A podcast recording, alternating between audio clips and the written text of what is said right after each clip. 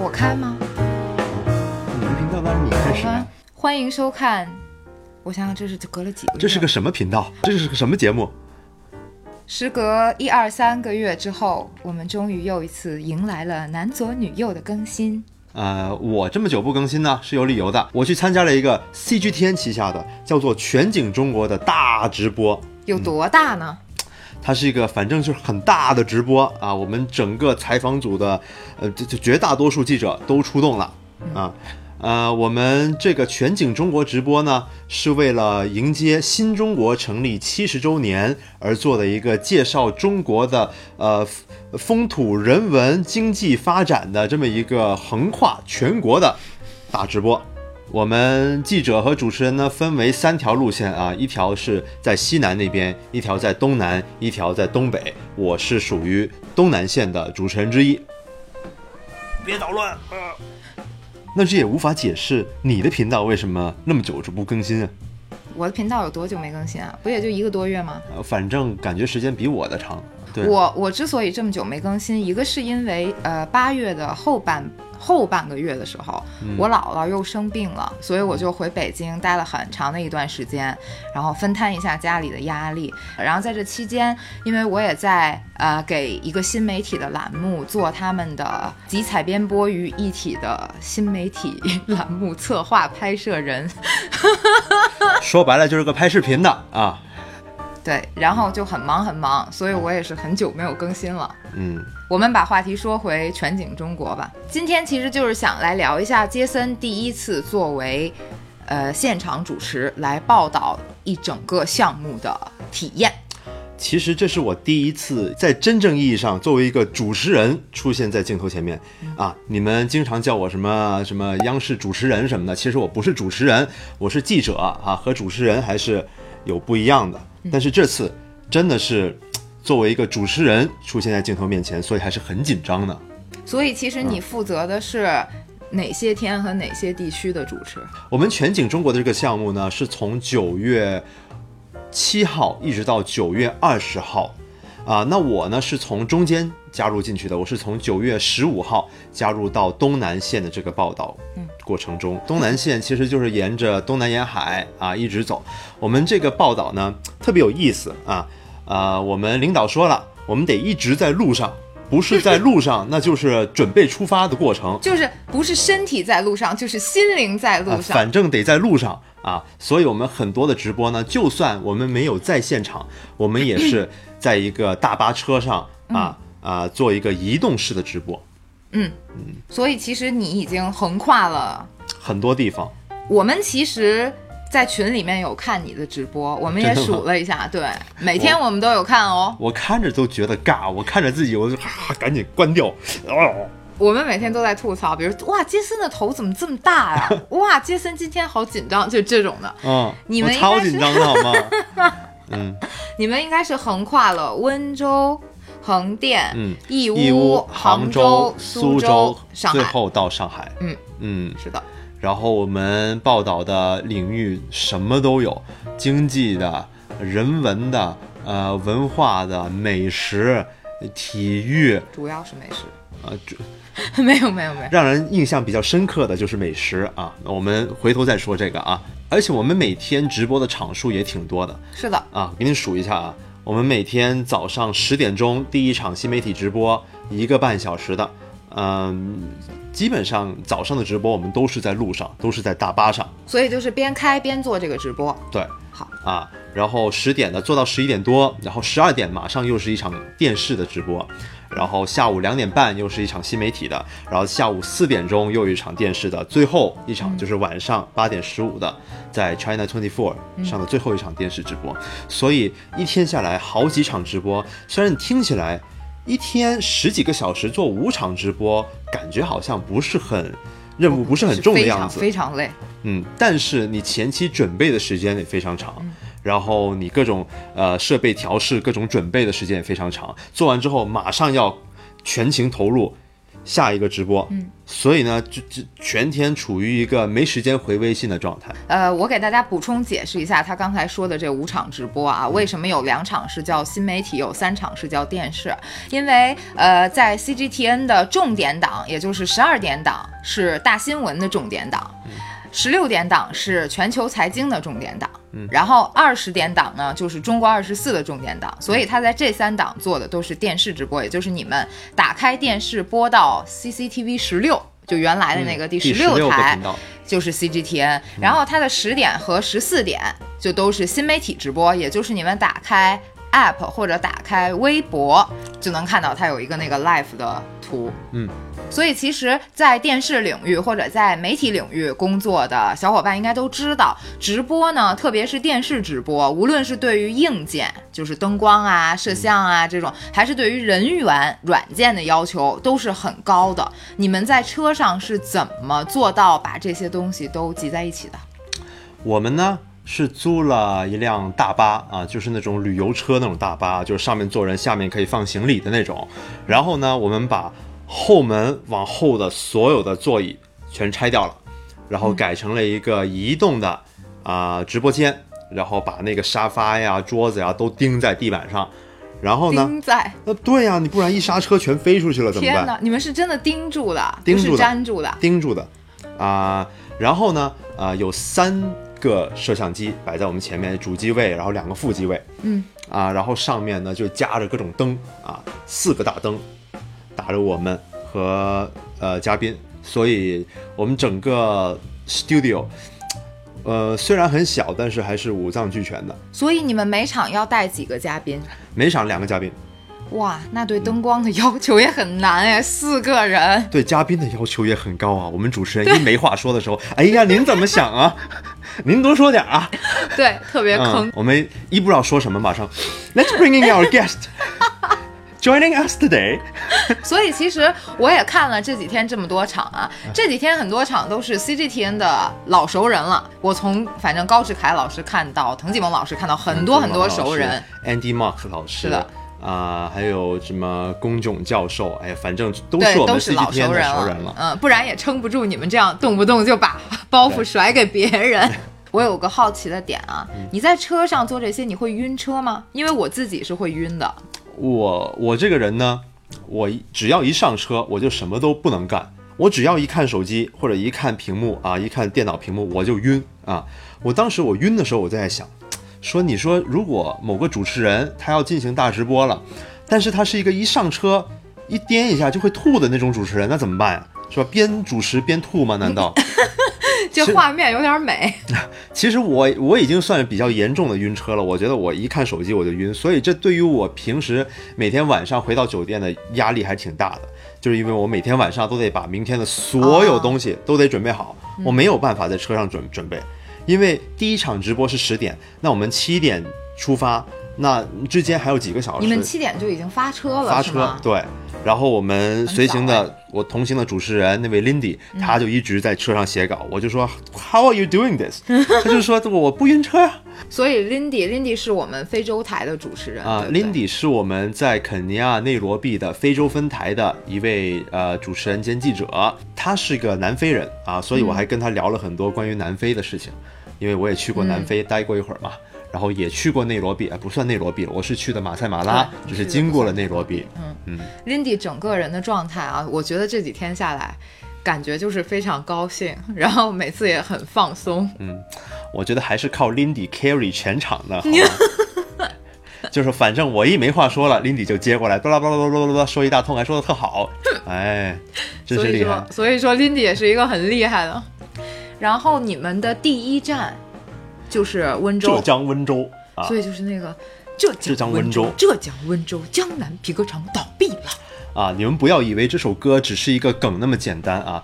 浙江的皮革是特别有名的，它被称为中国鞋都，因为在早在二十年代的时候，上个世纪二十年代的时候，温州的皮革业已经很发达了，所以在那儿产的皮鞋啊，就是好像是每年出口五亿双，如果我没有记错的话。但是呢，其实他们也有一个很严重的问题，我们当天下午四点的时候是去的当地的一家鞋厂嘛，那家鞋厂做的其实还挺好的，挺大的，还挺高科技的，他们的生产线，但是他们自己的品牌不是很响，他们很多的业务都是帮国外的大品牌代工。去代工，例如我们当时做直播的时候，身后的一条呃流水线做的就是 Hugo Boss 的鞋，哦，所以这就反映了我们国内的很多企业的一个问题，就是没有自己的品牌，都是帮别人去做代工，钱的大头都被别人赚了，嗯，是不是？你自己虽然生产能力还是很厉害的，嗯，但是知识产权不在自己手里。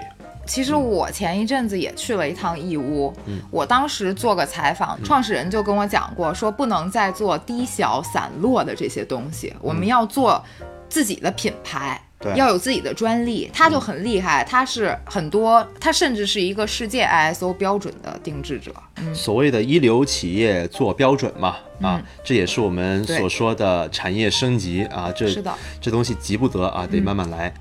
话说回来啊，温州这个地方真的是遍地都是企业，我记得是温州的某位高官说啊，有一百五十万温州人在全国各地创业，那也就意味着每九个温州人就有一个就创业的企业家。啊，我不知道有没有那么夸张啊，但是呢，啊、这个地方商业气息还是真的很浓的。对。话说回来啊，那天是我第一天直播，那时候是真的很紧张啊，紧就是直播之前我就是啊，就头脑放空，两眼发白，就全靠 Lindy 在给我 carry 了。呃，但是呢，你们也知道的，你恐惧一件事情，你克服它的最好的方式就是不断的、不断的、不断的、不断的去做它啊。你根本没有时间让我去是什么紧张啊什么的，因为每天五场。做完一场，马上下一场了，哪有时间给你说我你让我再准备准备，让我捋一捋我的心情，没有时间给你啊。所以呢，五场下来之后，我整个人就轻松多了，对我们也是，我们看你第一场的时候也觉得你很紧张，是很紧张。等到第二天觉得这个人怎么回事，放飞自我，第二天简直就放飞自我了。第二天我们去的横店，嗯，完全放飞，是不是？我就想横店，去这个地方总得玩一点儿什么戏精之戏魂精点儿的东西嘛，对不对？所以呢，我们第二天的时候在横店是在一个全世界最大的拍摄基地，嗯，然后是一个一比一复制的圆明园。然后我们当时当时的领导就说：“你们要不要搞点什么新玩意儿，是吧？穿个戏服什么的。”我就想穿西服啊，不是穿戏服可以。然后他给我们发给了我发了一张图，那张图上呢就是说，你看这个是大臣的。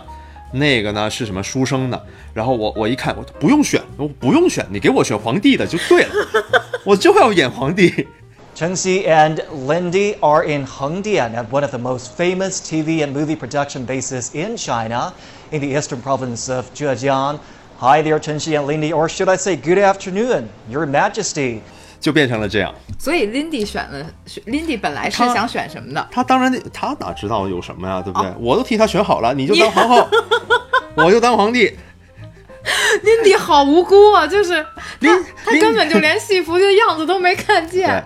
，Lindy 也挺会玩的，他他在直播的时候也挺幽默的。And uh, please do refer to us from here on as Empress Lindy and uh, Emperor Changxi. 我还看到你同事朋友圈里面有人演飞起来的那个刺客，对我们有一位现场的同事，他在那儿在绿幕前面演一个什么飞起来的女刺客嘛，所以他掉威亚了吗？吊威亚了呀。哦真的啊，拍微电影嘛，所以呢，当天我的整个人的状态是轻松了很多的。我在那个新媒体直播的时候，我们同事还上来读评论，然后有一条评论写的特别逗，我不知道是不是你们写的啊，说，哎呦，这主持人今天的状态比昨天好多了。肯定是，我都猜到是谁了，我就不点名了，评论区自己站出然后来。然后我就回复了一句 “Thank you, I guess”，损我呢是不是？然后我的同事在演刺客的时候，我还对着那个镜头说：“你还敢演刺客？我当时演皇上的啊！我要看你演的那么好，我直接就要叫大内侍卫来护驾了。你们好冷。嗯，北京的主持人就每次跟你们对接的时候，没有就是一口水喷在屏幕上吗？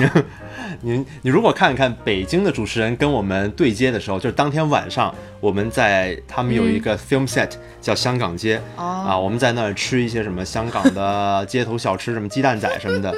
然后我们就记得，不知道为什么，我们就选择了在跟主持人边对接的时候就边吃。啊，所以就我们那儿画风最清奇。我我就记得讨厌你们。我就记得一句最清楚的，But I can only watch。Thank you, but I also hate you. Be it hot pot, pastry, or cabbages, at least you have food around you, and I can only watch. And I can only watch. 所以我们后来那几天就一直放飞自我了。我们呃有一天在苏州的那个叫做网师园里面，嗯我也穿上了当时的像范进中举一样的书生的那种长衫，不是，其实范进中举不是那个年代，长衫应该是民国时期的嗯那种传统服装啊。我觉得那件衣服还挺酷的。然后在你们折腾了这么多之后，嗯你们就去了一个很重要的地点义乌啊，——世界小商品之都。我们去义乌的路上呢，我们采访了一位就是非洲的商人，他是在义乌做生意的，他已经在义乌工作生活了好多年了，啊，你们，女儿也在这儿，老婆也在这儿，嗯，而且很有趣的一点是，他除了做商人之外，他也是一个演员。如果你们看过《战狼二》的话，《战狼二》里面演总统的那位就是这位先生，叫做 Silla，嗯，他女儿也在片子里面演了一个角色，总统的女儿吗？就是被救的一个小女孩。嗯，虽然义乌这个地方就是那么有名，就听起来那么厉害啊，但是对于这种外国商人来说，尤其是来自于非洲的商人，他们也有很多自身的挑战。例如，他跟我们讲的其中一个挑战就是。呃，因为他们这些商人长期在义乌，就是买一些小商品，可以出口去非洲那边卖啊，生意做得挺好的。但是越来越多的中国人或者非洲商人直接把厂子开到了非洲本地，哦，中国人把厂子开到非洲本地，直接就在当地生产，雇当地的人，直接在当地就卖了当地。的人工应该还更便宜吧？嗯，我们看到就是 B 站上有一个号叫做“我去看世界”，我们也经常看的。嗯，他们去非洲的时候就经常拍到一些就是中国人在那边开的工厂，对对对，我也发现，啊、做点化肥什。么的啊。我们采我采的这个人就是做化肥的，啊，在中以前一直都在中国运过去，现在好多都直接在那边生产了，这是他们的挑战之一。嗯，第二个挑战就是阿里巴巴，啊，电商毁灭一切啊，降维打击啊，是不是？降维打，但我觉得阿里巴巴就是怎么说啊？它的挑战是对实体的挑战，嗯但他们也更多的渠道能被网络指导，是？是，你说以前做生意，你必须得真人去到那个小商品城里面，嗯跟人一对面对面的试商品来讲价。你现在像那种幺六八八点 com 上面的，你要采购的话，直接在上面下个单，人家一键就给你发货了。嗯发过来之后，你看看物东西合不合适，你就直接下单订货了。但当时他这么说的时候，我还问他说。嗯如果你是采购商的话，你不会也想说，我当面去，呃在手上就拿着我看一看啊什么的，合不合适我再下订单嘛？毕竟是一个很大的决定。然后他就是说，不不不不不，现在中国的物流很发达的，哎呀，人家直接发货过来，你看着不合适，你直接寄回去，这这嗯很轻松的事情，谁还来我们这现场看呢？的确，义乌小商品市场的人流还是下降了很多的。嗯，但其实我是觉得，呃，幺六八八拿货这事儿我也干过嘛。我们做街角小卖部的时候，我其实拿了十几样不同的 T 恤，他们有的地方是可以免费拿样的，你就可以全拿过来。然后你全拿过来之后呢，你会发现和想象的差距和商品图的差距都很大。然后最后我这十几样，我就留了一件，但还不是我最终做成 T 恤的那个面料，因为我还是留下自己穿的。嗯，最终选 T 恤的面料，我还是找了一个很大的大厂来帮我做，因为就是你真的没办法实实际的去看到它真的是一个什么样的厂子。嗯，对，的确是这么个道理哈。因为嗯做生意，时间就是金钱。你如果你要在一个星期之内试好，说我哪一件衣服的手感更适合我，你说我在网上下单十几二十件，嗯，然后嗯也没有我直接去现场几百件，我一件一件摸，时间，对对对。还有就是，我要曝光幺六八八上面给我做纸袋儿的商家，到现在欠我的钱都没有给我，他质检不合格，你知道吗？到现在都没有给我，我就不报他的店名了，但真的很生气，把三百块打给我。看完这个视频，你看，就是欺负我们这种小买家啊。话说回来，就是义乌啊、作为一个小商品的，就是集中地，还是有它本身的存在的必要性的。你们在去完了义乌之后，就开始去了一个上有天堂。下有苏杭啊，这句话在我们直播的时候我经常说，因为我们今天在杭州，明天在苏州，上有天堂，下有苏杭。来来英文是怎么说的？If there's heaven in the sky, and there's Hangzhou and Suzhou on earth, so we're literally traveling on in heaven on earth. 哦，最后这句很妙哎。啊，是其实我对那个杭州和苏州的印象都特别特别好。苏州的园林真的是特别漂亮是的，啊。当然，杭州的郭庄也很美，我们也是在那儿直播的。呃，而且我记得一点啊，我们在苏州住的地方，呃，有很多日本人啊。我进去酒店的时候发现，哎，怎么所有的标语都是中日英三语的？嗯，然后我们吃早餐的时候，旁边的都是叽里咕噜叽里咕噜的日本人。叽里咕噜。对，然后我才突然想起来，哦，很多日本企业都选择了苏州，在苏州开厂，在苏州建分公司。我在想，哎，为什么日本人那么喜欢苏州呢？我觉得日本人很喜欢苏州，一个是因为园林吧，他嗯们也是一个很在意这个的。一个是我觉得它那个城市比较啊符合日本人的可能一些审美啊，觉得一些园林特别有古风，特别美。然后苏州它的制造业也是很强的，比如嗯。索尼的很多相机不也在那儿产的吗？所以最后你们就回到了上海，回到了你的大本营。回到了我们的大本营、啊，在上海直播的那一天呢，有一件比较有趣的事情，嗯就是当天下午我们在呃、上海中心，也就是那个六百三十二米的中国最高的高楼的楼顶的观景台上做了一场直播，啊，当时我还展示了一台华为 Mate 三十 Pro。那台手机是我们直播的前一天才在德国的慕尼黑发布的。为什么我要展示这台手机呢？不是在推广啊，我们你有这样吗？你有这样展示吗？对 手机不是这么展示的好吗？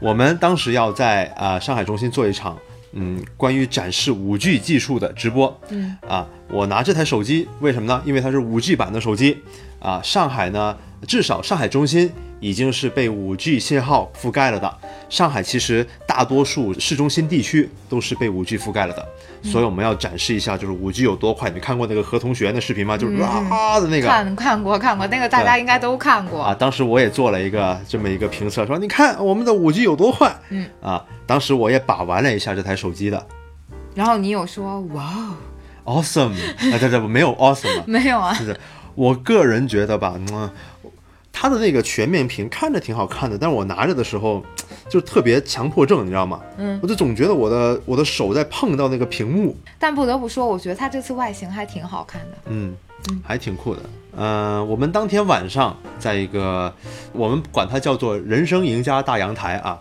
我们那个阳台在哪儿呢？就是在外滩的那个海关大楼。海关大楼是哪个楼呢？就是上面有个钟的那个，跟那个英国嗯那个 Big Ben 一样的那个钟，然后每隔半小时就会噔噔噔噔的那个钟。那不是直播杀手吗？就每次在那儿做直播的时候，总是怕它敲起来。还好，我们当时没有没有听到那个声音，嗯，就在那个钟正下面有一个阳台，我们就在那儿做的直播，背景就是一个无敌的就浦东的一个美景。当时我好像还看见你们在呃海关大楼那儿采访了设计上海中心的团队的一个成员。啊、对啊，我们当时采访了上海中心的主设计师，我觉得这个嘉宾还是挺重量级的、啊，他叫做 Marshall Strabler。他除了设计了这个上海中心之外，他还参与过，就是那个迪拜的那个 Burj Khalifa，我们去过的那个嗯，哈利法塔。把把那个 AV 号贴在这儿啊，大家啊没看过的 可以看一下对。他还参与设计了那个塔，我觉得觉得还挺神奇的，还挺神奇的。当时我就问他，因为我觉得我很感兴趣这个问题，我相信很多观众也感兴趣这个问题，就是说他在设计这个塔的时候，他为什么要设计成这个样子？为什么要用这种形状？就是说他是嗯怎么样理解上海？理念对不对？对啊，就你肯定得说，我对上海这个城市的呃形象和它的精气神，我有这么一个把握之后，我再我再根据这个东西来设计我这个嗯塔，我这个楼应该要长成什么样子，所以我就问了他这个问题。Uh, when you set out designing this, how did you interpret the identity and the character of the city of Shanghai? Well, I think, first of all, Shanghai is what I call the why not chromosome. They do things that no one else does on the planet.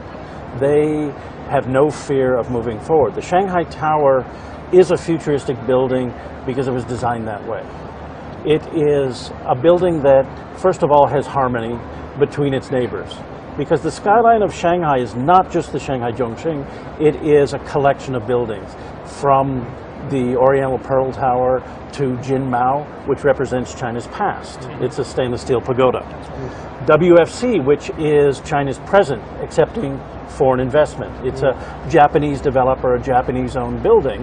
And then Shanghai Tower, which is the tallest building in Shanghai, the te- second tallest building in the world, is about China's future. It was planned that way.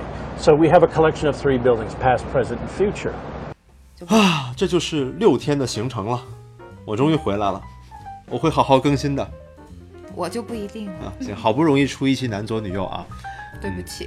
嗯，我们以后多多找机会，多多找机会啊，就是保持我也会一定程度的更新，我也会努力的，我们会努力的，酌情的更新啊。酌情。